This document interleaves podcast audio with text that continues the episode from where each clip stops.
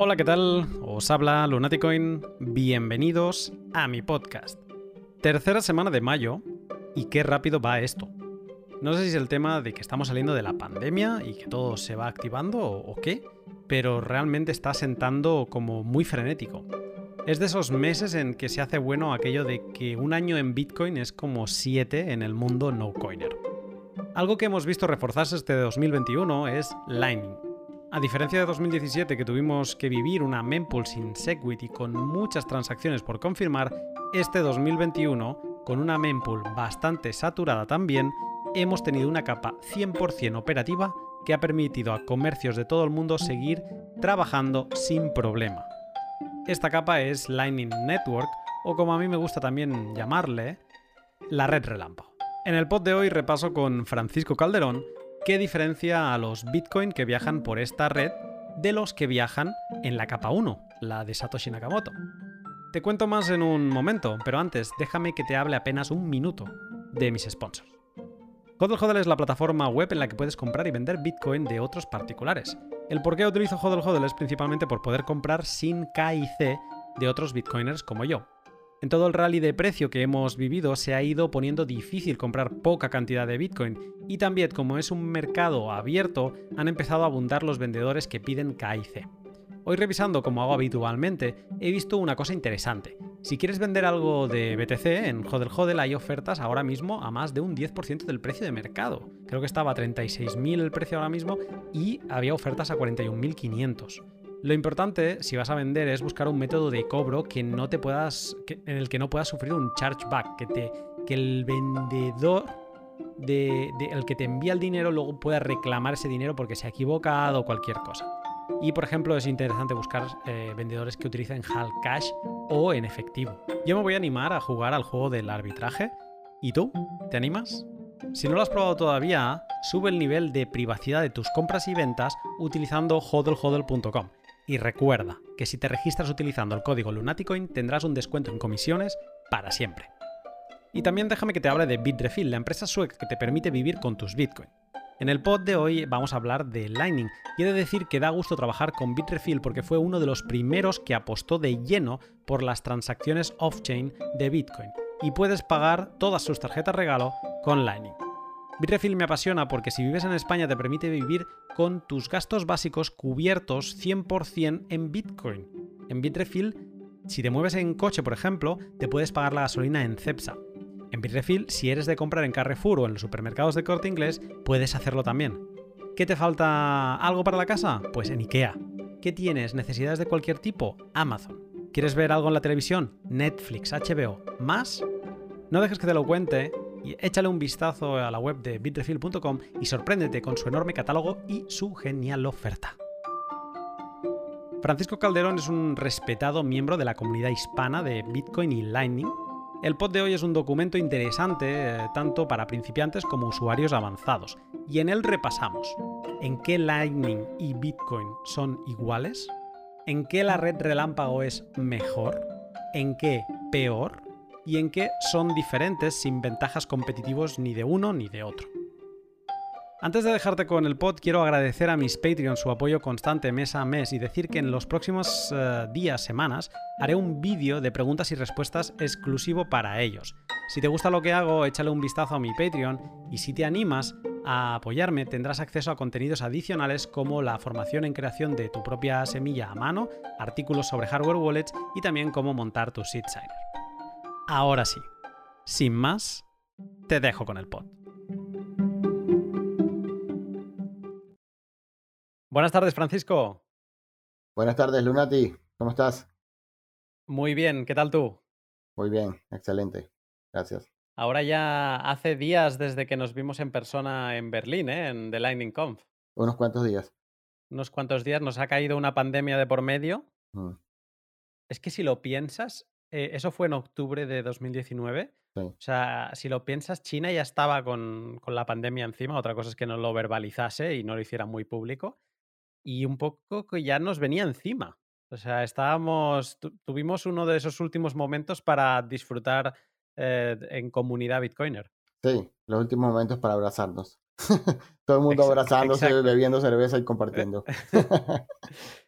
Me gustaría saber cuánto COVID ya había por aquel entonces por ahí. Estoy seguro que, que ya corría.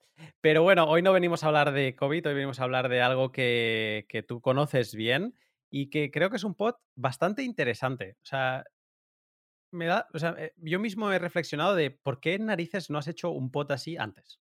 Porque en este pod el, el título puede parecer un poco clickbait, seguramente lo sea, que es Lightning versus Bitcoin.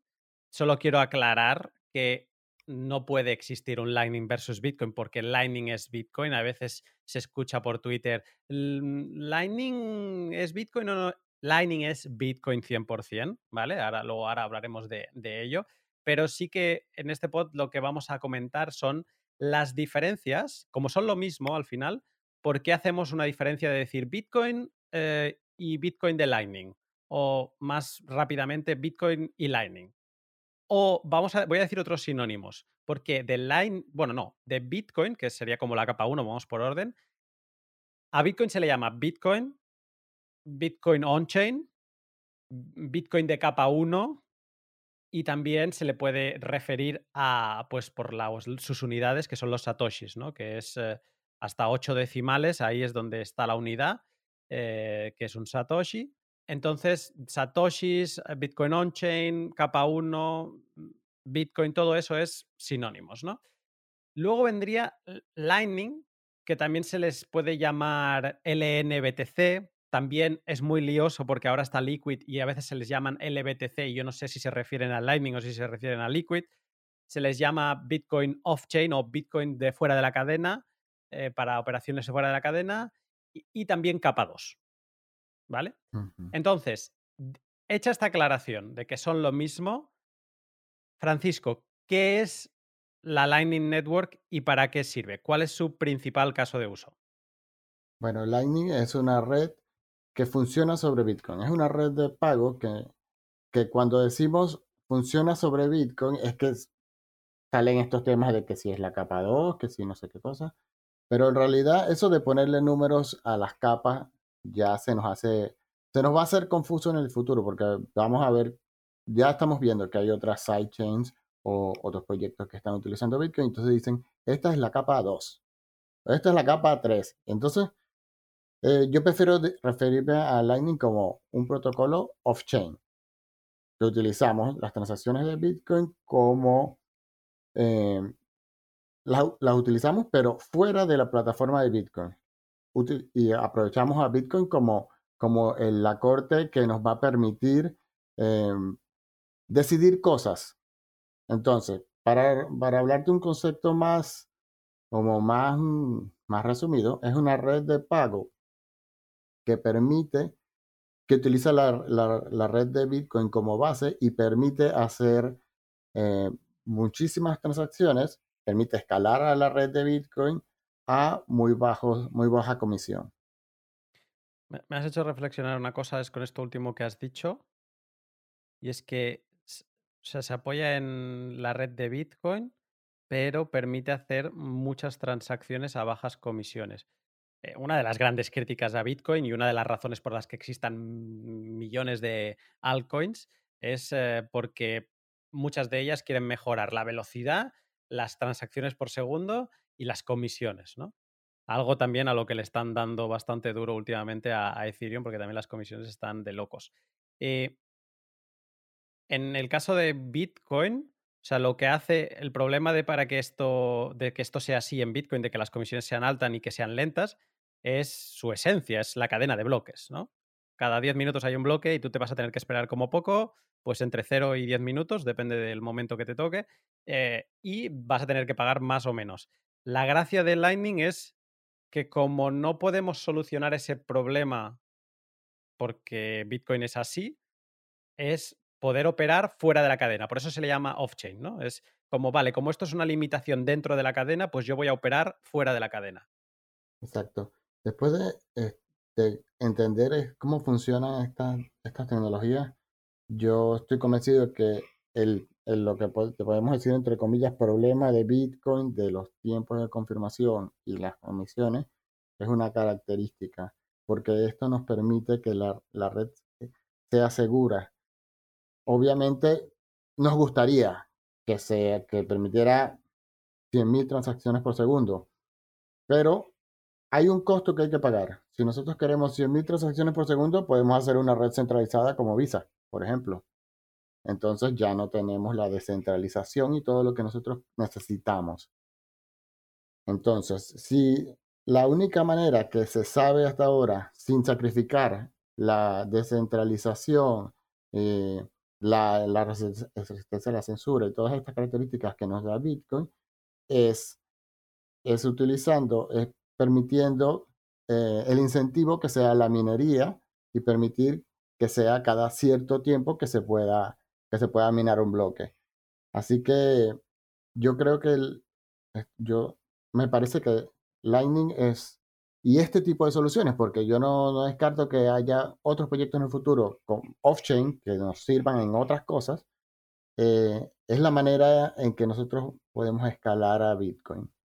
Para, en, resumiendo, Lightning es una red que se construye sobre Bitcoin, que utiliza Bitcoin, eh, no, es una, no es una blockchain independiente, y que nos permite solucionar algunos de los que son considerados, entre comillas, como decías tú, problemas de Bitcoin, ¿no? Que serían las transacciones instantáneas eh, y el tema de las comisiones. Ahora, una de las cosas que comentábamos en el directo hace unas semanas y que a mí me explotaba un poco la cabeza es que en 2017 no teníamos Lightning. Y entonces, ¿qué, ¿qué, diferencias había en 2017 con ahora? cuando la blockchain estaba saturada de la, perdón, la mempool estaba saturada de transacciones, pues que gente que hubiera decidido apoyar su e-commerce, por ejemplo, en, en, en, Bitcoin, no, es que yo voy a cobrar pues en Bitcoin o incluso voy a cobrar únicamente en Bitcoin, pues esa situación de la mempool saturada era un problema grande, porque obligaba a la gente a pagar comisiones muy altas para conseguir ese servicio o lo que seguramente pasaba es que decidían no pagar esa comisión para esperarse, ¿no? Y por lo tanto el comerciante no recibía pagos. Ahora estamos en una semana donde las fees han bajado, puedes incluso este fin de semana se ha podido enviar transacciones a un SAT por byte, o sea, pagando comisiones mínimas que en capa 1 pero hemos pasado dos meses donde todo estaba muy saturado. Y la gracia de Lightning en 2021, que es muy, muy diferente del bull run de 2017, es que todos esos comerciantes que sí que están trabajando con Bitcoin han podido seguir operando gracias a Lightning. Y, o sea, han ignorado el estado de la mempool. Ellos han podido seguir trabajando sin problema. Y eso es una de las grandezas que quizá durante el bear market mucha gente criticaba Lightning. Oh, Lightning no sirve para nada. Bueno, pues sirve y lo acabamos de ver y además con que empieza a tener bastante liquidez. ¿Lo ves así también? Sí, estas son las pruebas de fuego. Yo me acuerdo en 2017 que vi muchos, muchos, muchos comercios que aceptaban Bitcoin diciendo que empezaban a aceptar Litecoin, Bitcoin Cash y otras monedas. No tenían la opción de Lightning. Y en este caso, vimos exchanges agregando en este mismo momento de, de la mempool súper saturada, agregando Lightning. O sea, yo me imagino a esa gente diciéndole a sus programadores, dejen todo lo que están haciendo y pónganse con esto ya, porque implementar Lightning sí lleva su trabajo y estudio y todo eso. Pero ah, parece que va a ser la única manera es de hard way. La única manera de que se implemente en, en muchos lugares Lightning es es pasando con una, por una mempool muy, muy llena, pero si es así, bueno, que sea así. Mira, nosotros somos los primeros que eh, teníamos muchos temas de propinas abiertos en, en capa 1, en on-chain, y después de estos dos meses he visto como ya no solo yo, sino mucha gente que está en la creación de contenido ha abierto wallets en, en Lightning, ha abierto canales de recepción de propinas en Lightning porque es que no te queda otra. O sea, si quieres seguir trabajando con Bitcoin, no te queda otra y es, eh, pues bueno, es, es, una buena campaña en pro de, de Lightning.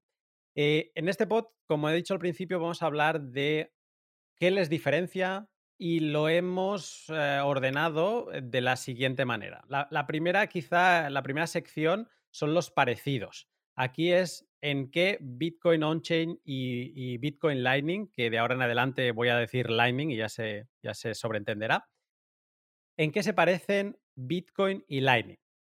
Yo, he, recogido unas cosas, tú puedes añadir y también me comentas a ver qué te parece. O sea, se parecen en, en la unidad monetaria. Ambas capas, como es lógico, porque son lo mismo, utilizan Bitcoin y Satoshis como, como su unidad, aunque sí que es verdad que Lightning incluso va más abajo y utiliza milisatoshis, o sea, aún más decimales. Ambos son irreversibles y son finalidad de pago, o sea, representan un pago final una vez se ha ejecutado. Son, no necesitan confianza, no necesitan permiso de nadie y ambos son open source. ¿Qué te parecen estos parecidos? Es, exactamente, eh, estoy de acuerdo. Eh, he escuchado mucha gente hablar de personas que, que tú te metes en su Twitter y son apoyan Bitcash, siempre dicen eh, tokens Lightning. Pero yo no sé si lo hacen porque ellos, para molestar, o porque no se han puesto a investigar. Pero no existe algo que sea token Lightning porque son transacciones de Bitcoin. Tú simple, si te metes en un nodo Lightning vas a ver que está trabajando con transacciones Bitcoin. Entonces lo que hace es trabajar con, con el mismo Bitcoin con, con el que trabajamos para enviar una transacción normal.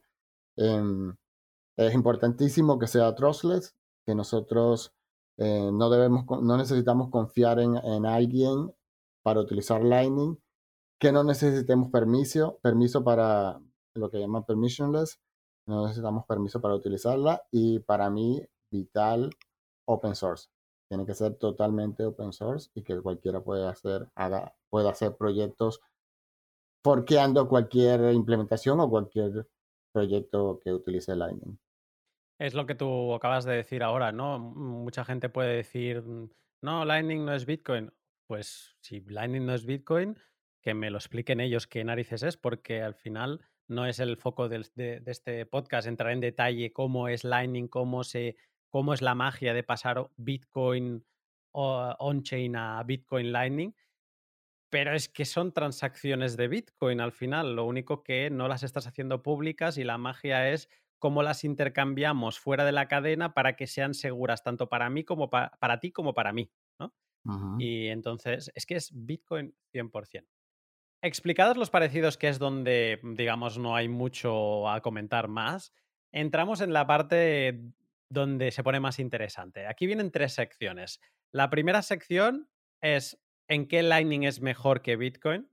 Eh, Lightning es mejor porque posibilita enviar transacciones más pequeñas o casi atómicas de un Satoshi, que en Bitcoin eso no es posible. Exacto. Eh, piensa en si tú tienes un... Nosotros estamos acostumbrados a hablar de e-commerce, pero piensa que si tienes una tienda, una panadería, y alguien va a comprar pan y quiere pagar en Bitcoin y, te paga y no le puedes dar los panes hasta que se confirme. Entonces, ya ahí es una terrible experiencia de usuario. Y por eso eh, Lightning nos ayuda a esto, que, porque se hacen pagos instantáneos y no necesitas confirmaciones en la cadena de bloques, pero sí han sido confirmadas por la red de Lightning. Entonces son irreversibles y eso mejora la experiencia de usuario dramáticamente. Te me has adelantado a la, siguiente, em, que es perfecto porque es la instantaneidad versus la espera en la confirmación. Lightning es instantáneo y con este ejemplo de, del que acabas de explicar, pues es una de las donde Lightning es, es mejor, eh, efectivamente. Yo quería volver al punto anterior en la que Lightning habilita la posibilidad de enviar transacciones pequeñas porque la gente quizá no lo sabe, pero en Bitcoin on-chain hay un límite que le llaman el dash limit, que ahora no me acuerdo de cuánto es, lo busqué hace no mucho y no me acuerdo, ahora mentiría la verdad, pero hay un límite por el que no puedes enviar por debajo de ese límite y a lo mejor mm, son más de 3.000 satoshis o, o por ahí. Y entonces si tú quisieras enviar, me lo estoy inventando porque no lo sé a ciencia cierta, pero si quisieras enviar 2.500 y está por debajo de esos 3.000, pues digamos que esa transacción no se propagaría, tú no conseguirías enviar esa transacción, mientras que en Lightning te habilita enviar un SAT. Exactamente. Eh, sí, tú puedes, pero eso, si vas a comprar un, no sé, un helado, puedes comprar un helado con Lightning, cosa que con Bitcoin ya de por sí ya está el problema del DOS limit, está el problema de que tienes que esperar para que te den y, y por la confirmación y este problema de los fees. No sé, no me quiero adelantar todo, pero sí, tenemos, solucionamos lo del DOS limit y, y para pagar cosas muy, muy, que valgan muy poco y sobre todo en eh, algo, algo muy como algo como una chupeta, por ejemplo, cualquier cosa así, entonces un caramelo te lo puedes comprar con Lightning. Esta posibilidad de enviar transacciones tan pequeñas ha habilitado y ya se empieza. Yo esto lo había visto en otras cadenas y ahora, gracias a Lightning Strike, lo he empezado a ver también en, en Lightning. Y es que puedes crear un flujo de dinero. Mientras que con Bitcoin, el hecho de las comisiones, que ahora hablaremos, eh, te acaba matando, no puedes estar haciendo transacciones cada minuto, primero porque no se te confirman, al menos en bloques de 10 minutos, pero luego te, te, crujirían a comisiones. Lightning yo, lo que te habilita estos pagos mm, atómicos, microscópicos casi, pues eh, te permiten que si tú, tú estás, tienes un, estás, eres, yo te he contratado para un servicio, ¿no? Y en un mes te voy a pagar mil dólares. Pues yo lo que puedo hacer es que, que te vaya pagando cada segundo. O sea, podemos programar em, pagos instantáneos eh, y eso es algo que habilita Lightning y a mí me parece que, bueno, es la, cabeza en las posibilidades te empiezan a explotar. Una otra cosa que también es mejor Lightning es la escalabilidad. Tú lo comentabas antes. En Bitcoin estamos limitados por el bloque. El bloque es de un mega, entre comillas. con transacciones complejas se podría llegar a cuatro pero ese Megan lo estaba mirando ayer, creo que nos limita los bloques a unas 1500, 2000 transacciones por bloque.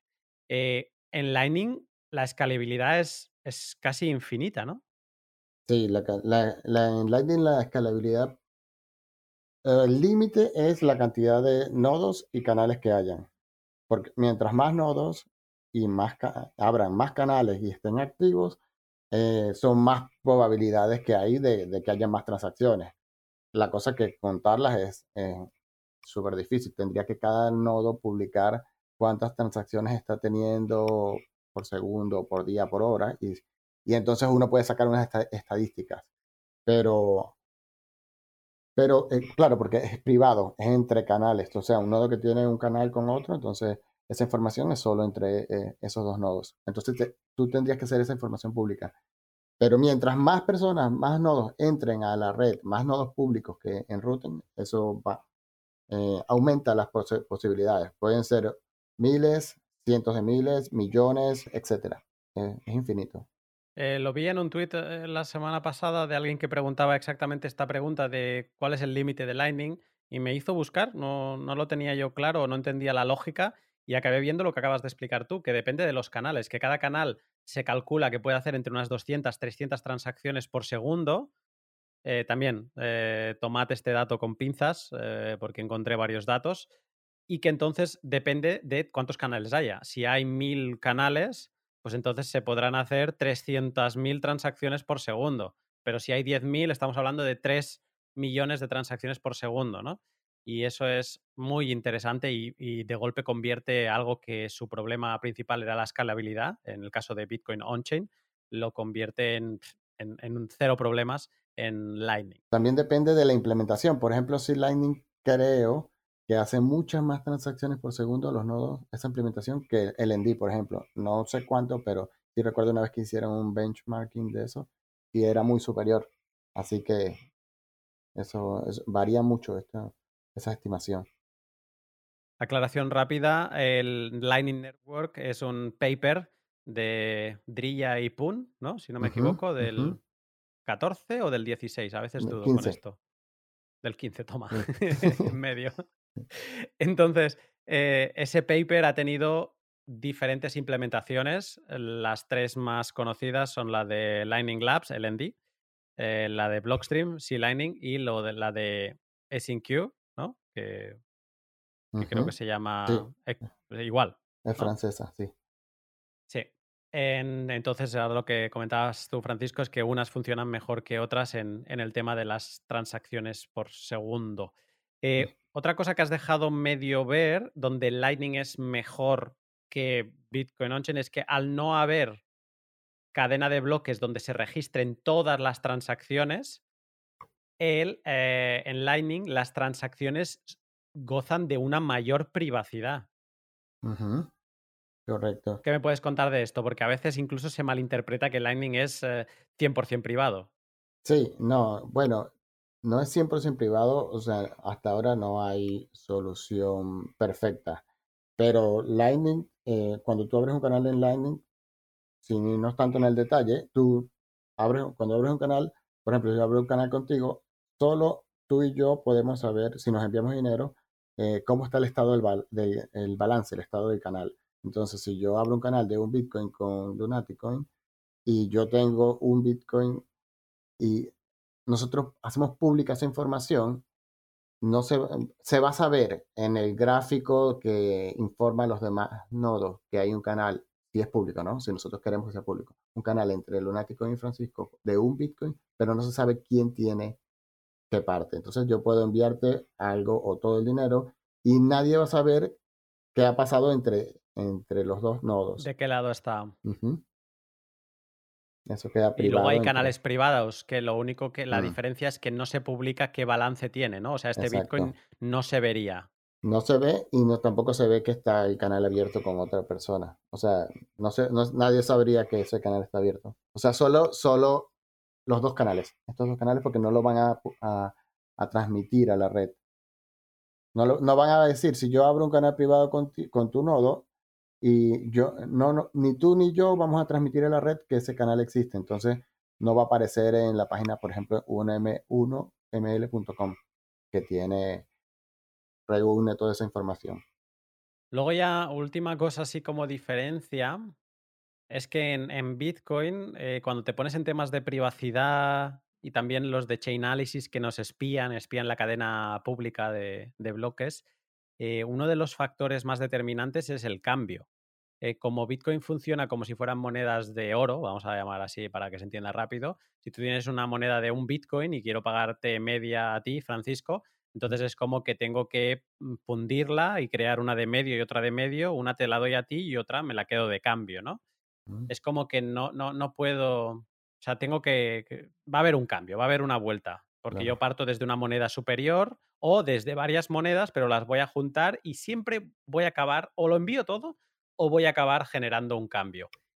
Este cambio en Lightning desaparece, porque como la unidad se atomiza, como todos son, eh, de hecho, milisatoshis, pero, pero vamos a, para hacerlo sencillo, vamos a utilizar satoshis, eh, claro, yo te puedo enviar 10 satoshis y aunque haya abierto el canal con una moneda de un Bitcoin, una vez se ha convertido eso a Lightning, yo te puedo enviar trocitos sin que haya cambio. Claro, sí, porque cuando tú creas la invoice, que no, ahora no vamos a hablar de eso, eh, eh, la invoice tiene que tener el monto.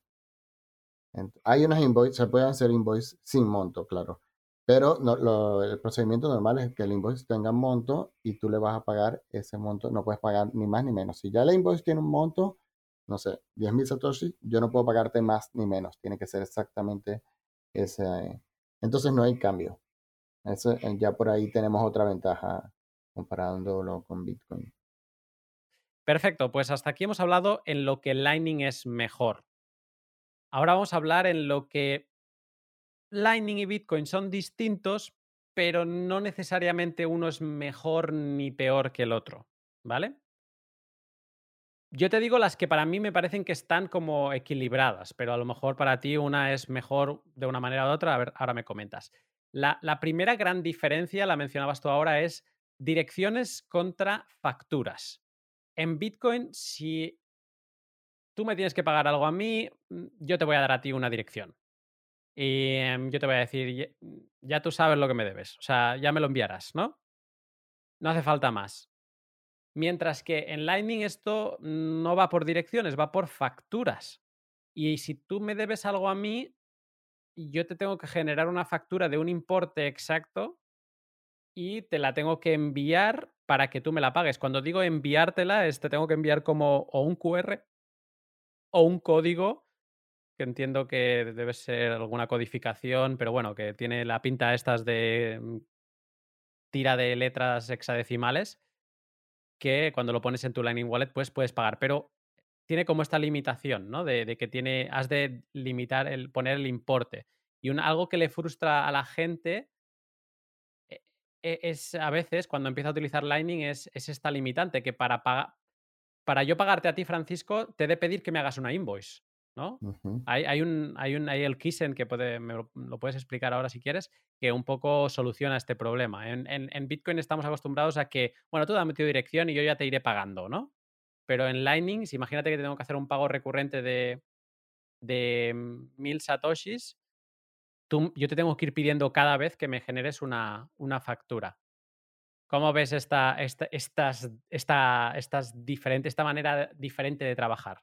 Sí, bueno, si tú te pones a ver la blockchain, como que los primeros bloques, yo hasta me he puesto a ver eso, eh, tú ves que la gente eh, utilizaba la, todavía pasa, se utiliza la misma dirección y para recibir. De hecho, muchas wallets te hacían el cambio, o sea, si tú, lo que tú explicabas, si yo te pago un bit, 0,5 eh, Bitcoin con un Bitcoin, o sea, yo mi, mi moneda es de un Bitcoin y yo te quiero pagar la mitad, el, cambio, que es 0,5, se lo enviaban a la misma dirección donde tenían el Bitcoin. Entonces, ahora se ha ido como educando al usuario de Bitcoin para que, para que las wallets, de hecho creo que casi todas ya generan, cada vez que tú vas a recibir, recibir un pago, genera una nueva dirección. Entonces, eso se parece un poquito a como es Lightning. Ya es muy raro que una persona ponga una dirección y que reciba por ahí. Entonces, eh, si es súper cómodo que tú tengas una dirección y nunca la cambies y pongas un QR ahí, qué sé yo, con tu dirección, pero no es recomendado para, para hacerlo en Bitcoin, Bitcoin por, por el tema de, de la privacidad. Habiendo dicho esto, eh, Lightning, eso eh, te, te, necesitas, o sea, te, para, para, para que funcione, yo necesito, para recibir un pago, necesito mostrarle una invoice a alguien. ¿Qué tiene esa invoice? Que tú dices, eh, es un, una cantidad de letras y números. Esa cantidad de letras se parece, si tú la, la recortas un poco, se va a parecer a las direcciones setbit porque utiliza la codificación BEC22, que es la misma que se utiliza eh, para setbit. Eh, o sea, y entonces la dirección tiene, tiene codificada ahí, por ejemplo, la dirección del nodo destino, donde va el pago, la cantidad que se va a pagar. Si hay una, una, una, eh, una sugerencia de una ruta para llegar al destino, también va ahí. Hay varias cosas que van. Entonces, nosotros necesitamos toda esa información para enrutar un pago hacia el destino, porque es un protocolo diferente, aunque al momento de, de, asentar los fondos, abriendo y cerrando un canal, estamos utilizando eh, y, transfiriendo dinero, estamos utilizando eh, scripts de Bitcoin, eh, necesitamos crear, es una red completamente diferente que está sobre Bitcoin y necesitamos enrutar pagos, enviar pagos que pasen por nodos, por varios nodos, hasta llegar al destino. Entonces, para nosotros llegar, llegar a hacer un pago a un destino, necesitamos toda esa información. Por eso es que es, muy, es tan larga la, dirección de la invoice de Lightning. Sobre lo de caducar, sí, tienen que tener un tiempo de, de, expiración porque los contratos que se utilizan para enrutar los pagos también deben expirar en caso de que falle un pago, entonces todo se tiene que reversar. Por eso es que no podemos crear una invoice y, y por ahí recibir. Eh, que es lo que están usando ahorita algunos podcasts, por ejemplo, para recibir donaciones, como Breeze y Sphinx, creo que es, se utiliza solo es para hacer pagos sin invoices. O sea, yo puedo enviarte dinero sin, sin alguna sin invoice, pero estos no tienen prueba de pago. Entonces, esto solo, por ejemplo, si yo te mando dinero a ti, tú puedes decirme que no lo recibiste, porque yo no tengo una prueba, yo no te puedo decir a ti sí, sí lo recibiste porque aquí tengo la prueba de pago. En cambio, por eso es que solo se puede utilizar para, para donaciones. Se pueden, hay otras maneras de hacer eh, streaming, money streaming con Lightning, con invoices. Pero eso se hace por, se lo tiene que hacer la wallet por detrás y te va generando invoices y tú las vas pagando. Pero eso, eso la, hacen, lo hacen las wallets sin nosotros, sin nosotros tener que tener, interactuar. Exacto. Entonces, es, de hecho, hay varios proyectos que tienen eso en mente, eh, de hacer, por ejemplo, como eso, televisión, por ejemplo, Netflix, algo como Netflix, para que tú digas, yo quiero pagar nada más por tiempo o por cantidad de Satoshi. Entonces, cuando se te acabe, ya no puedes seguir viendo, no te va a responder lo que, lo que tú quieres. Ese tipo de cosas no se pueden hacer con Bitcoin normal y tampoco se puede hacer con Keysen, con.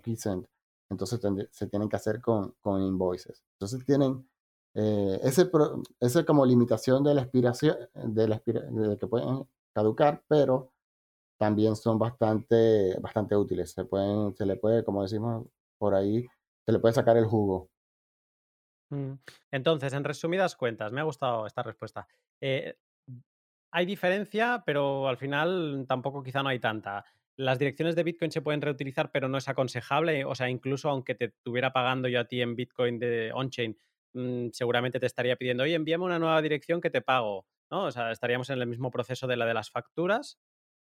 Y luego también, eh, para parecernos a este modelo de reutilizar direcciones en Bitcoin on-chain, ahora tenemos Keysen, que es un sistema que nos permite enviar pagos recurrentes a un misma, como a un mismo código QR en Lightning sin tener que estar pidiendo facturas, pero que la contra, la, el sacrificio que hacemos es que no tenemos justificante de pago. Entonces, nos podrían decir, yo no lo he recibido, ¿no? Y entonces e, este, este, justificante de pago es porque la factura es como un código secreto o lleva un secreto dentro que una vez se ha efectuado el pago, el que ha efectuado el pago recibe este secreto y con este secreto es como el justificante de pago, ¿no? Mientras que cuando hacemos Kisen no tenemos este justificante de pago. O sea, eso es, es interesante este matiz. Podemos conseguir casi lo mismo en los dos lados, pero con sacrificios en, en on-chain de privacidad y en el keysign de confirmante de, pago. Perfecto. Más cosas que son distintas. En Lightning las comisiones son como las que conocemos en la banca, un porcentaje, mientras que en Bitcoin las comisiones van por peso en bytes de nuestra transacción, que eso a la gente cuando entra en Bitcoin le cuesta entender que por qué enviar 10 dólares o enviar un millón puede costar lo mismo, porque eso no depende de, del, importe, mientras que en Lightning sí que depende del importe, vas a pagar más o menos. Incluso he escuchado, a ver si tú me lo puedes aclarar, que para transacciones grandes es posible que te salga más a cuenta enviarlas por, por on-chain que no por Lightning. Sí, total, total. Eso es súper interesante. De hecho, eh, pienso que en el futuro no tan lejano, porque veo ya trabajo en eso, las wallets van a decidir, van a decidir por ti. Tú vas a tener una wallet y no te va a importar que si es Lightning o, Bitcoin, tú vas a tener, tú vas a tener eso ahí. Por ejemplo, si recibiste un pago por Bitcoin on-chain y otro pago en Lightning, la wallet va a decidir cómo enviar el pago sin importar a, tú, a quién le estás pagando, a alguien por Lightning o a alguien por Bitcoin on-chain. como es un porcentaje el, de pago, o sea, el, como la comisión en Lightning es un porcentaje de pago, no te conviene enviar un monto alto. ¿Cuánto es un monto alto? Pues eso va a depender también de qué tan eh, congestionada esté la mempool. Porque, por ejemplo, justo ahora creo que está como, no sé, como 3 dólares, creo que. 3 dólares por, para enviar un pago on-chain. Y por Lightning, ahí tú tienes que sacar la cuenta. Hoy tienes que sacar la cuenta, pero en el futuro la va a hacer tu wallet. Porque si tú quieres enviar una cantidad de dinero, 10 millones de satoshis, por decir algo, que es un monto, digamos, a, un poco alto, que lo quieras enviar por Lightning, entonces eh, el porcentaje de ese pago probablemente sea mayor a, a una confirmación en la, eh, en la blockchain de Bitcoin de un equivalente a 3, 4 dólares. Entonces vas a preferir enviarlo por enviar ese dinero por, por Bitcoin on Chain. Es interesante porque te hace pensar y te... A mucha gente, conozco muchos bitcoiners de hace muchos años, mucho más tiempo que yo, y, y les cuesta pensar en Lightning porque todo eso le, le, le, les, no sé, cambia su manera de pensar, de que las comisiones tienen que ver con el tamaño de una, de una transacción. Pero Lightning usa otro modelo para incentivar enrutar los pagos y es el porcentaje, eh, es un porcentaje del dinero que se está enrutando. Interesante esta diferencia y esto de que cantidades grandes seguramente por la capa 1, mientras que cantidades mm, medianas, pequeñas, pues por, por Lightning. Más diferencias ni buenas ni malas es que en Bitcoin gastamos UCHOS o Unspent Transaction Outputs, outputs de salida que no se han gastado, o sea, salidas no gastadas de Bitcoin, sí, puede ser muy abstracto como, como suena esto, pero es lo que se gasta en Bitcoin cuando gastamos. Esas monedas, se podría ser el sinónimo que hablamos antes de como de oro. Mientras que en mm, Lightning gastamos mm, balance de un canal. Es una diferencia técnica. A mí me gusta, porque yo he estado, mientras van construyendo el libro Mastering Bitcoin, yo voy repasando y viendo y he corregido algunas cositas ahí que que está en GitHub, es open source el libro. Entonces, a mí me gusta mucho esto de, en la comparación que hacen, que hacen los autores, que ellos hablan de eso, de los huchos, como le llaman ustedes, me parece raro, con la ruta, seleccionar huchos, UTXOs y rutas, versus rutas. Entonces, en, Lightning, tú lo, como no, no vas a seleccionar rutas, no vas a seleccionar las monedas en, en los huchos, sino que vas a crear una ruta para llegar al destino. Entonces, si lo, nosotros nos ponemos a pensar, a, como en la comparación, sí, es muy rara, porque ¿cómo vas a comparar una ruta con, con, con la, con la transacción no gastada? Pero es la manera que se, que se construye la transacción para llevar, llevar el dinero al destino. Así que me gusta esa comparación de buscar el destino versus las de los versus los huchos. Como estaba pensando, escuchándote, que los huchos es como el dinero de las películas medievales de pagar con oro, o sea, es como muy convencional. Yo te doy, tú me das un cambio, mientras que el Lightning, como lo estabas explicando tú, es más como, como Google Maps, ¿no? Es como quiero ir a, a París, créame una ruta, ¿no? Y ahí es donde se mueve el dinero es, eléctrico, por eso es la, red relámpago. Última diferencia, ni buena ni mala, es en Bitcoin la unidad mínima son satoshis, en Lightning la unidad mínima son milisatoshis, o sea, 0,001 o 0,1. Yo mm, creo que 0, 0, 3 ceros y un 1, creo. ¿No? Vale. Esos son milisatoshis, ¿no? O sea, ese sería el decimal desde el satoshi. Sí. ¿Cómo ves esta, esta diferencia, sobre todo pensando en que estos balances a Bitcoin no le expliques historias? ¿eh? Bitcoin es satoshis y como Lightning puede acabar volviéndose a, la cadena base, ¿qué te parece esta, esto de que en Lightning se utilice una unidad que sí que solo es en Lightning? Sí, hoy parece inútil porque todavía no utilizamos las, los subsatoshis. Pero quién sabe en un futuro. Es importantísimo que Lightning lo permita y de hecho eh, cambiar a MIDI Satoshi por Million Satoshis también se podrá sin mucho, mm. sin mucho trabajo. Esto, obviamente, Bitcoin no le interesa nada que sea menor, no existe nada menor a un Satoshi. Pero cuando se hace la, si necesitamos volver a on-chain, se, se redondea en el canal el que tenga más milisatoshis, entonces ese último satoshi va a ir para, para un lado o para el otro. Pero sí, en, ahora no hay nada que yo pueda comprar por milisatoshis, pero en el futuro lo va a haber. Tú, Francisco, eres venezolano, estás viviendo, estás viviendo en Argentina ahora. Tampoco es que Argentina esté muy bollante económicamente en tema de inflación. Pero sí que leo unos tweets últimamente que me gustan mucho porque te, te, te hacen pensar un poco cómo puede ser el futuro de Pijol, que también es venezolano. Y normalmente hablamos del Russian, no, del Moscow Time, ahora últimamente, de cuántos, ¿cuántos sats son un dólar? ¿no? Y Nara no sé cuánto estará, pero calcula que sobre 2.000, ¿no? 2.000 satoshis es un dólar. Pero cuando lo piensas en bolívares, efectivamente, el satoshi ya no es suficiente. Porque en bolívares, eh, P-Hold en sus tweets lo hace al revés. No tengo ninguno aquí delante, pero me lo invento. El tweet suele ser como un satoshi es igual a 2.000 bolívares. O sea, en ese caso ya empieza a tener sentido utilizar milisatoshis. No sé realmente qué te puedes comprar un, un, bolívar, seguramente nada, nada, ¿no? Nada. Pero, pero ya si se sigue midiendo con bolívares, pues el milisatoshi eh, ya tiene sentido.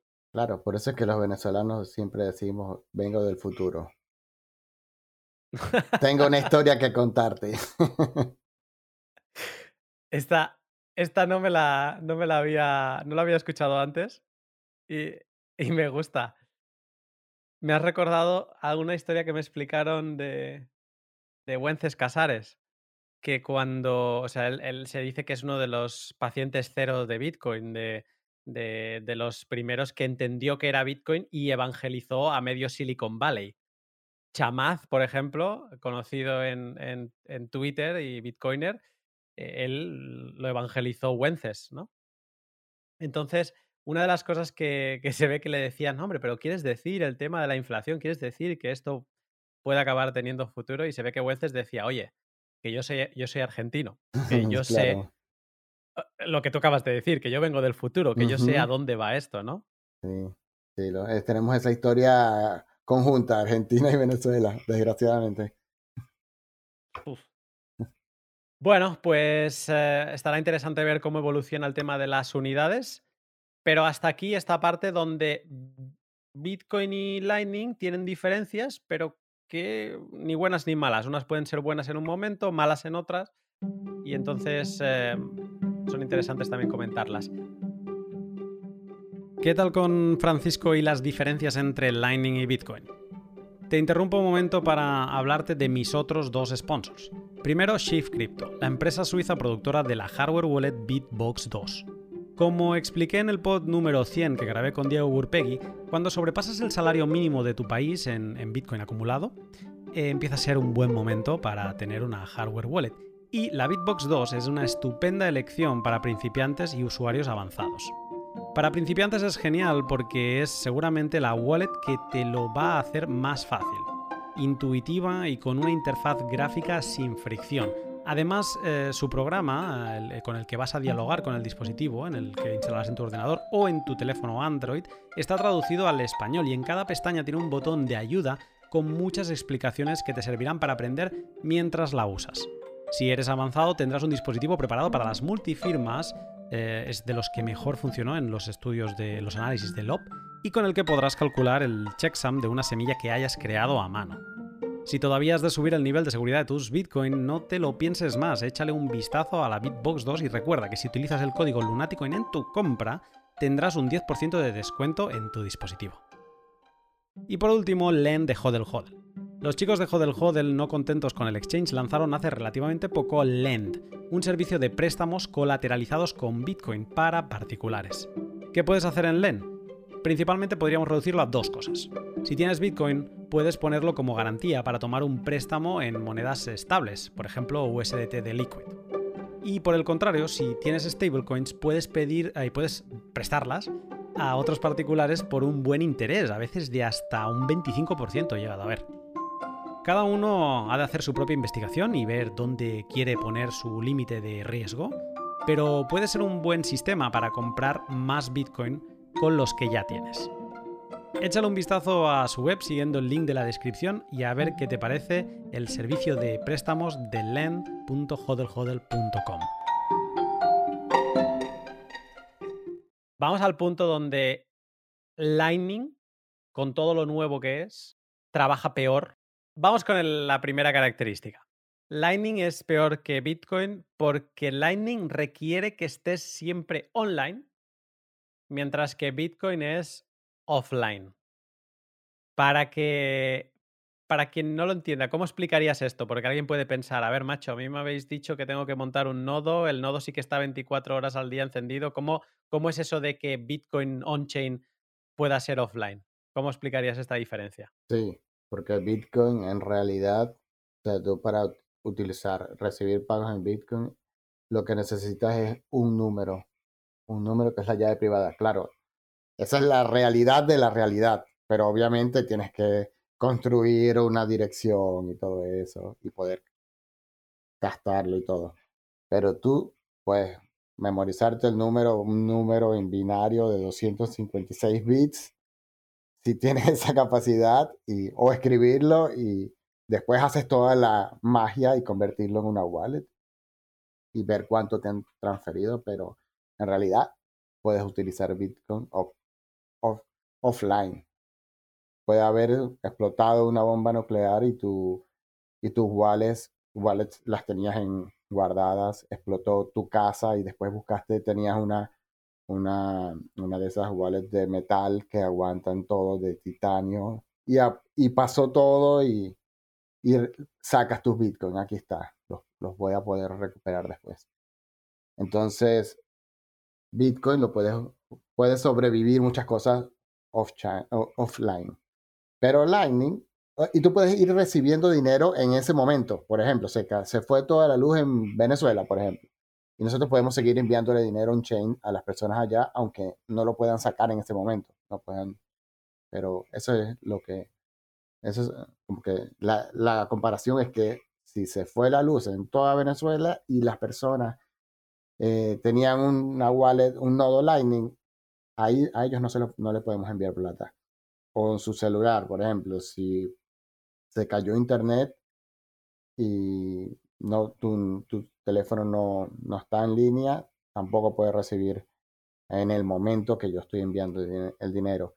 Eso sí, si es una experiencia de usuario, mm, vamos a decirle, desfavorable si la comparamos con Bitcoin o cualquier otro servicio. Porque eh, la verdad es que tú, por ejemplo, bueno, está la cosa de que si tú, si tú vas a recibir un pago, tú creas la, la invoice y la envías y probablemente el pago sea un poco después de que te enviaron la invoice. Así que si nos ponemos a, a, ser un poco estrictos, si, se, si se, hay un problema grave, por ejemplo, se fue la luz o te quedaste sin internet, en ese momento tampoco le estás enviando la invoice a algo. Pero creo que eso es como el, el, el, la comparación, el problema de que sin internet o sin energía, no vas a poder recibir tu pago al instante en Lightning porque necesita ser verificado. Incluso necesita que los nodos lleguen a tu destino, pero que tu nodo acepte el pago y revele el secreto. Es necesita que haya sincronización. interactivo. Sí, interactivo. Necesita que haya sincronización. En cambio, en Bitcoin no. En Bitcoin puede ser no, desincronizado. No es necesario una sincronía.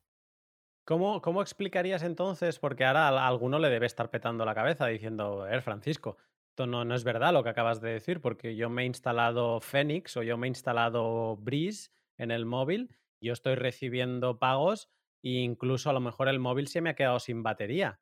Y a mí me han dicho que esas wallets no son, no son custodia.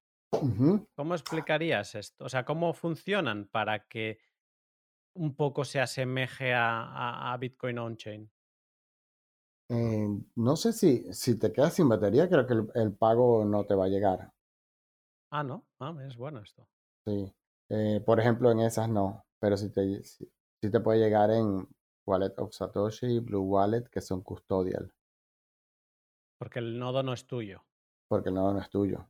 Eso es simplemente un nodo que está en la red y ellos cambian un numerito que es tu balance asociado a tu wallet.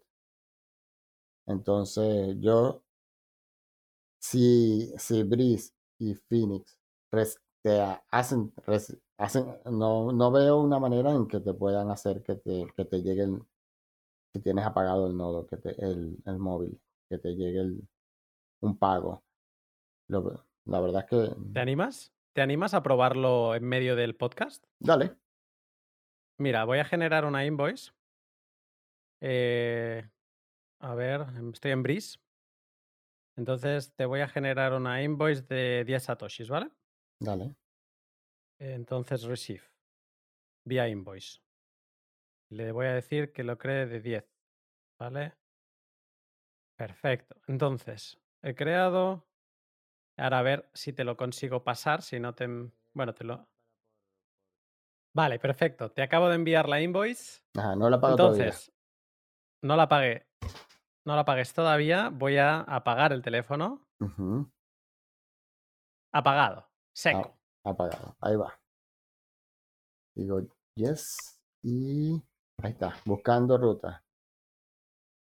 Pudiéramos tener- compartir pantalla, pero no. Ahí está, dice in flight. Está esperando.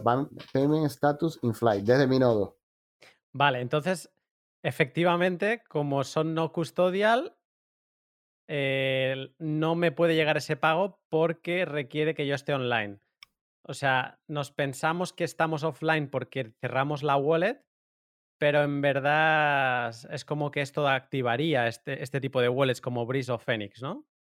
Si tú, si tú tienes el teléfono eh, como, vamos a decirlo, Standby. Standby, yo creo que esa- esas wallets están como pen- enviando y recibiendo y pendiente que te llegue el pago. Entonces te, te avisa con una notificación. Pero no es que está, no está totalmente offline. Perfecto. Pues me, me- ha gustado este experimento que hemos hecho así en directo. Voy a dejar el teléfono apagado. Dale. Lo que dure, vamos a seguir yo- hablando, vamos a ver yo- qué pasa. yo dejo el pago ahí a ver cuánto dura. Ya tiene un minuto. ¿Cuánto, no- en no ha cuánto fallado. caer, si no? ¿eh? Cuando, lo que pasa es que como no ha, no ha rechazado la ruta, no ha fallado, se queda ahí. Entonces, nunca he hecho este experimento, así que vamos a ver cuánto tarda. Venga, perfecto, me gusta, me encanta. Eh, vamos a seguir con cosas donde Lightning es peor. Hot versus cold. Caliente versus frío. ¿Esto a qué se refiere? Se refiere al tipo de fondos. Eh, Bitcoin eh, on-chain nos permite guardar en, nuestros Bitcoin en frío. ¿Qué significa en frío? Pues que no estén conectados a Internet y en una hardware wallet de maneras muy seguras, eh, con multifirmas, cosas muy complejas, ¿no? Eh, Lightning, aunque utiliza multifirmas, son como multifirmas conectadas a, a- a un dispositivo conectado a Internet. Eh, entonces, si alguien, digamos, que tuviera acceso a ese dispositivo, tendría acceso a mover tu balance. Y eso limita o genera miedo en que haya gente que diga, uff, y es que, no sé, imagínate, tengo 100 bitcoins, pero es que no me da miedo poner un bitcoin aquí porque no soy muy técnico y no vaya a ser que, que lo pierda. Esto es así, ¿no? Eh, eso es así. Bueno, yo utilizo Lightning como una, como una billetera en tu bolsillo. La- mi manera de, lo que yo entiendo de cómo debes utilizar Lightning es tener, por ejemplo, Breeze o Phoenix o cualquier wallet que, us- que uses y una vez se te vacía un canal, llenarlo otra vez. Y así, así como gastas el dinero que tienes en la billetera, lo vuelves a meter dinero en la billetera. Ya tú verás cuánto es en tu frecuencia de gastos, cuánto, cuánto gastas. Por ejemplo, si vas sabes que vas a salir en la noche, bueno, ten ahí no sé cuántos sean, 50 euros, eh, no sé eh, cuánto gastas. En. Si vas a salir a tomar una- tomarte una cerveza. Entonces, eh, y eso son canales privados. La verdad es que la probabilidad de que te pase algo es muy, muy baja. Pero si ya tú quieres ser un nodo que enruta, ya es otra cosa. Porque ahí está el peligro. Si tú vas a tener tu nodo y le piensas meter 10 bitcoins, tienes que saber muy bien lo que estás haciendo. Entonces tienes que trabajar mucho en la seguridad, no puedes eh, tomar decisiones como tipo aficionado, tienes que pensar de manera advers- adversarial y hacer todos los pasos para, para tener a tu nodo seguro. Mira, voy a explicar algo que va muy relacionado con lo que acabas de decir y que también creo que es algo donde Lightning es peor. Y es que Lightning es más difícil que Bitcoin. Y me voy a explicar. Para muchos dirán, no, Lightning es muy fácil. Una wallet así tipo Breeze, pues es todo muy práctico y tal. No tengo que pensar en fees. De acuerdo, por esa parte sí. Pero cuando tú quieres armar un nodo Lightning, uff, si ya te familiarizas con un nodo Bitcoin, claro, eh, un nodo Bitcoin es muy simple al comparado al lado de un nodo Lightning, que también requiere de un nodo Bitcoin. Eh, pero un nodo Lightning que si enviar balance, que si abrir canales, que si el balance está de un lado y no del otro. O sea, operar un nodo Lightning requiere estar preparado para caer en una madriguera que para mí es maravilloso, todo el conocimiento es maravilloso y poderle dedicar tiempo es lo mejor, pero requiere más conocimiento, bastante más que Bitcoin on-chain. Sí, totalmente. De, hecho, siempre lo he hablado bastante contigo que, bueno, que yo, por ejemplo, hace poco hice un grupo de estudio de Bitcoin y inmediatamente hice el de Lightning. Y yo teniendo experiencia en Lightning, me pareció que el de Lightning era muchísimo más difícil que el de Bitcoin. Y yo hice el de Bitcoin pensando, sé poco de Bitcoin, quiero saber a profundidad el protocolo. Y, y lo sentí, me sentí cómodo. Y en el de Lightning eh, el tecnicismo de Lightning es, es una locura. Que ahora lo estoy entendiendo a ese nivel, pero no es cosa fácil. Y administrar un nodo tampoco es fácil. Y hacer que enrute y ganar dinero enrutando también es bastante complicado. Por eso, eso que, que comentas es muy importante. Va a ser fácil usar una wallet eh, móvil para, con Lightning. De hecho, ya está siendo fácil pero ya a nivel de enrutar y, poner fondos, eh, una cantidad importante de fondos en un nodo Lightning, eh, no, te lo, no se lo recomiendo a nadie hasta que sepa bien qué está haciendo. Otra cosa que me sorprendió de, de entrar y de investigar en Lightning es que en Bitcoin tu mayor identidad es la IP de tu nodo, que si estás utilizando Tor es una dirección Onion que si quieren ya te encuentran a partir de ahí, que es muy difícil. Mientras que en Lightning sí que hay una identidad, porque un nodo de Lightning está atado a una private y public key, y esa public key es como que se convierte en tu nombre y apellidos. Y un poco te pueden trazar, incluso te pueden banear de algún servicio si consideran que has hecho algo que no, que no les gusta y demás. Y mm, eso a mí, a veces cuando reflexiono sobre Lightning, me parece una pega. Quizá para ti no, no sé cómo lo ves tú. Sí, eh, totalmente. Porque ya, imagínate que tienes tu nodo y tienes tiempo abriendo canales y lo haces de manera anónima y mantienes tu nodo y lo, creas los scripts y todo para rebalancearlo y está funcionando todo bien y no sé, imagínate, no me, se me ocurre el caso, pero que comiencen a banearte otros nodos. Entonces todo ese trabajo que hiciste tendrías, que lo tendrías perdido, porque tendrías que crear un nuevo nodo y crear una nueva reputación, abrir otros canales. Entonces, sí, aunque se, puede ser seudónimo, pero, pero podría, ser, podría ser baneado. Existe la posibilidad. Y luego también un tema de privacidad que, que esto, eh, alguien que lo conoce bien es em, OpenOMS, porque es como el, yo diría que es el lead maintainer de, la distribución de nodo Raspberry Blitz. Y ahora, en las últimas actualizaciones, te da la posibilidad de crear un segundo nodo dentro del nodo, ¿vale? Un segundo nodo Lightning para servicios tipo Sphinx, que también te requieren tener un nodo Lightning. ¿Y por qué? Porque Sphinx es una aplicación de chat y un poco sigue la lógica de, imagínate que tú tienes, pues me invento, 10 eh, bitcoins, ¿no? De, de, de, balance. ¿Por qué por querer hablar por chat voy a tener que conectar mi nodo con mi balance y hacer público de alguna manera que yo tengo 10 bitcoin de balance? Que a lo mejor están en los otros lados, pero eh, quizá quiero mantener esa operativa por separado. Una cosa es enrutar y otra cosa es como hacen servicios como Sphinx, utilizar tu public key como identificador, que eso te puede limitar a que se conozcan demasiadas cosas de ti. Exacto. Es interesante eso. Y sí, me parece buena idea eh, lo que hizo OpenAMS.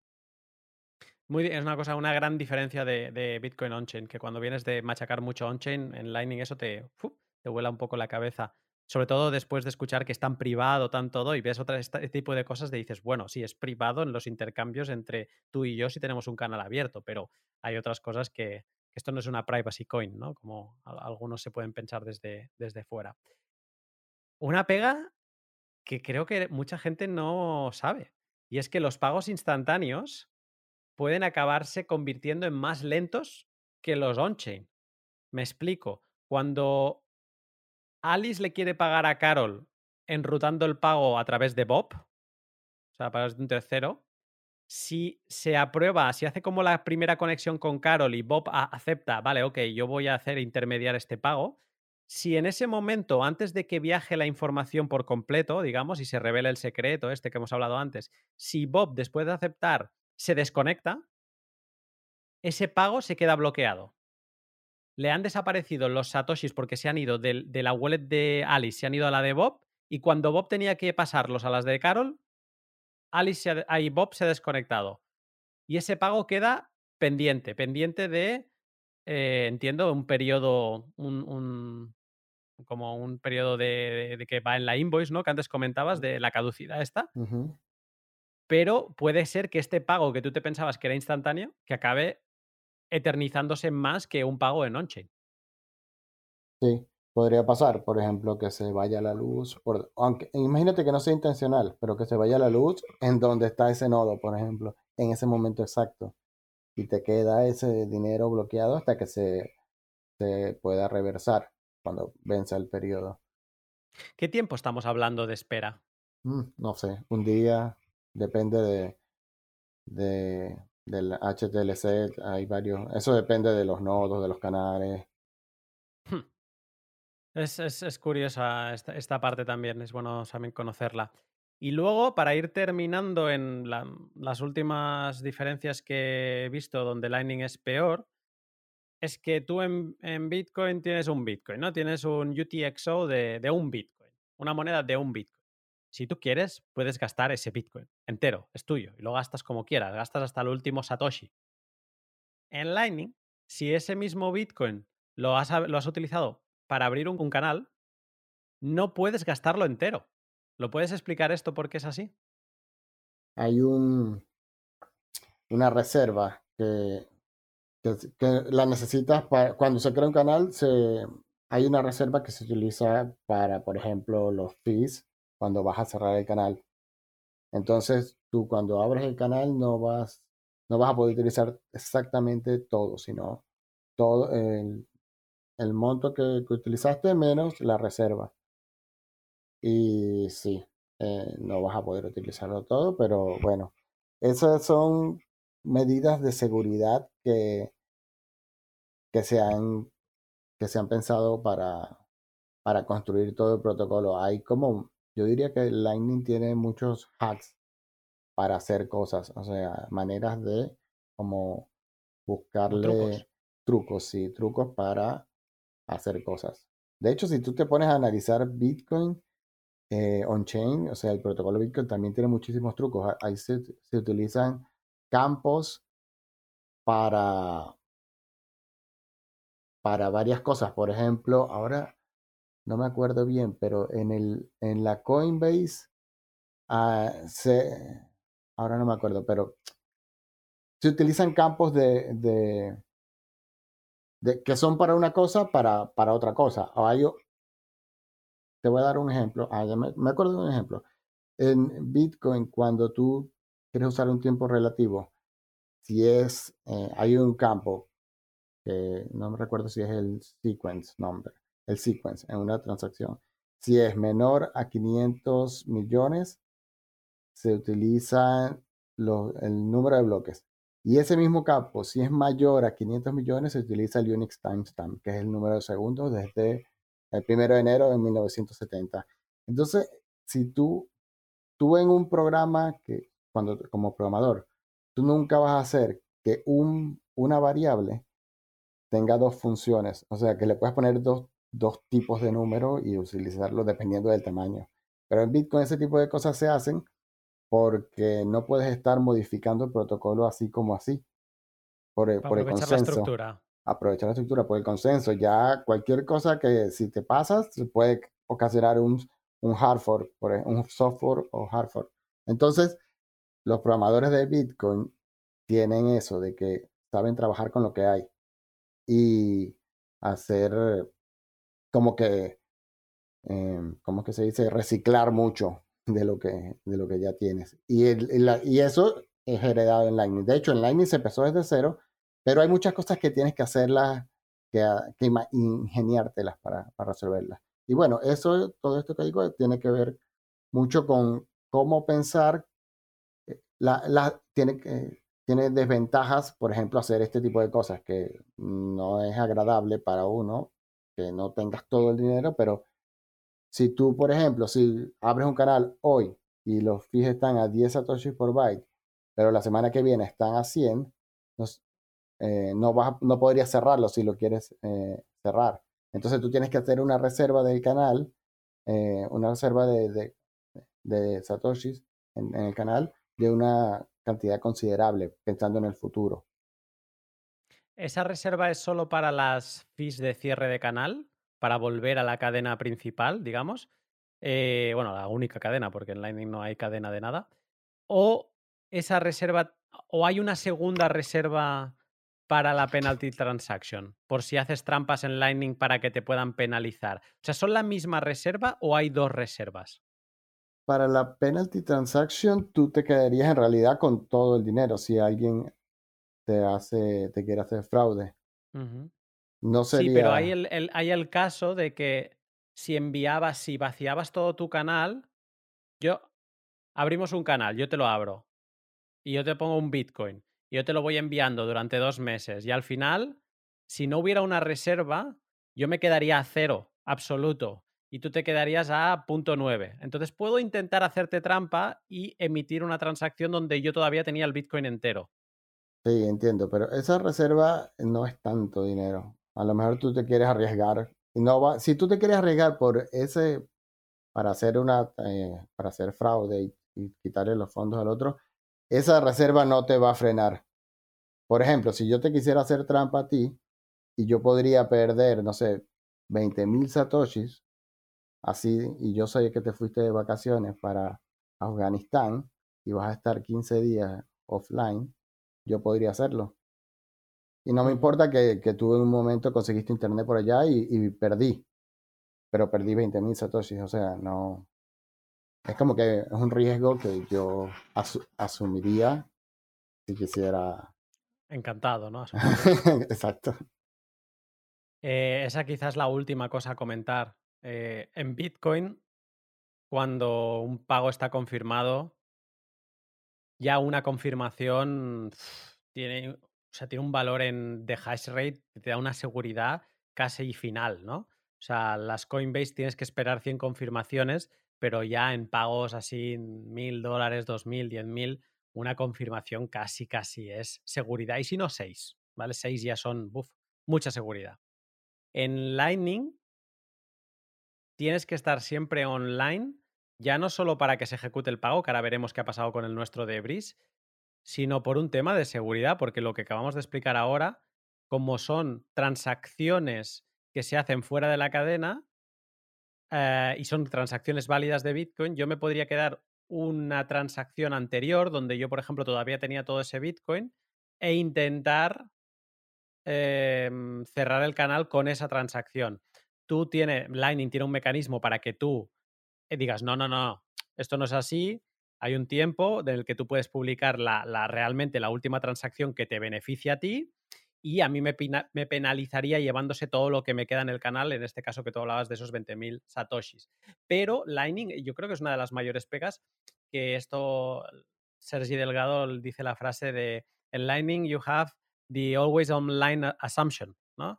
O sea, tienes la, la, suposición de que siempre tienes que estar online, ya no solo para recibir pagos, sino para protegerte de que te puedan estafar, de que te puedan robar. O sea, hay que estar vigilante en, en Lightning. Correcto. Bueno, y por eso él está trabajando en ese proyecto. De las, de las, Watchtower. Suena rara en, eh, suena raro decir atalayas en, en, en, español, pero eso sería la traducción sería atalayas. A mí me suena A mí me suena más raro porque en Venezuela iban los testigos de Jehová con una revista que se llama Atalaya. Entonces siempre los domingos en la mañana te tocan el timbre así, tú estás medio despertándote y están ellos que mostrándote la revista Atalaya. O los evangélicos, no sé en realidad qué, cuál era la revista. Así que Ostras. nunca la uso. Pues, pues bueno, una atalaya es básicamente la. Es por si en el caso este de que te vas, te quedas sin luz y demás, pues es tener como otro segundo nodo que esté vigilando por ti la red de Bitcoin, que nadie te intente estafar con un balance anterior de, de un canal que tienes abierto con él. Em, perfecto. Eh, bueno, creo que hemos visto así en general un poco lo mejor de Lightning, lo peor en relación a Bitcoin y luego las similitudes y, y cosas distintas, pero que ni mejor ni peor. Hemos hablado de muchas más cosas eh, peores, digamos, y alguien podría pensar, bueno, entonces si Lightning es tan malo, ¿por qué narices utilizamos Lightning? ¿Qué contestarías a eso? Eh, sí, Lightning tiene cosas. Es que hacer lo que, lo que, lo que en lo que estamos trabajando es súper complicado. Entonces, siempre que tú quieras hacer algo complicado, vas a conseguir problemas para lograr esa meta. Pero los, las ventajas son mucho mejores y son, resuelven más problemas, las cosas buenas, los, los puntos positivos, que los problemas que nos vamos encontrando. Los problemas que nos vamos encontrando se va trabajando y muchos se pueden resolver. Otros son parte ya del diseño y hay que vivir con ellos. Pero yo para mí es súper importante que exista Lightning porque pone otra vez ah, en la mesa eso de que Bitcoin no es solo un, un- no solo se puede utilizar como almacén de valor, sino que se puede utilizar como moneda. Y lo estamos viendo. Está el caso, hay un caso que, que me gusta mucho y ahora se está haciendo muy conocido. Y yo conocí a uno de las personas que vive allá, que se llama, eh, en un pueblito de, de El Salvador, que se llama El Sonte. Está, hay una cuenta de Twitter que se llama Bitcoin Beach. Ellos, él me contó, eh, ahora no me acuerdo el nombre, pero eh, nos encontramos en la, en la BitConf de Montevideo.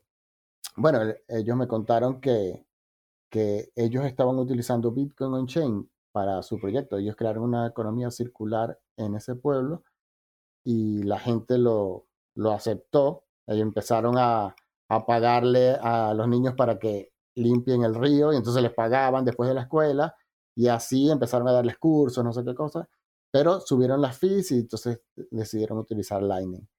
Y ellos ahora están utilizando Lightning en 100%, el pueblo está totalmente bitcoinizado y ahora se ha, se ha hecho muy viral ahí en Twitter porque fue hasta em, Jack, Jack el de. Strike, ajá, el de Strike fue para allá y, y estaba, es como súper importante que se pueda hacer eso, pero sin Lightning no se podría, no se podría hacer eso. Y está funcionando y va a, va a seguir mejorando. Hemos mencionado muchas desventajas, pero que su peso es muy pequeño en comparación, o no muy pequeño, o es más pequeño en comparación con el peso de las ventajas de Lightning, ¿no? Eso es un poco lo que, lo que me, me has dicho ahora. Eh, Francisco, ahora me despediría de ti, pero si te parece, vamos a. Voy a conectar el, el teléfono a ver si este pago, al, al conectarlo, te cambia el estado y tú ves. ¿Te sigue saliendo que está en, Sí, que, que está en, en vuelo, espera? está en vuelo hacia España. In flight. Está volando. De momento este pago no ha sido instantáneo, ¿eh? Pero ha estado bien el experimento de ver si funcionaba o no. Entonces ahora vamos a verlo. Se está abriendo el terminal.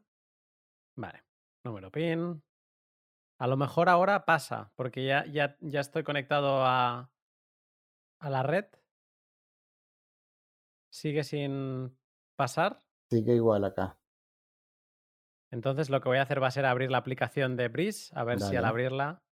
Yo creo que la primera vez la tienes que abrir y después el... No estoy seguro técnicamente, pero por ahí va. Creo que la primera y después tú podrías... Ahí pasó. Sí, me llegó ahora.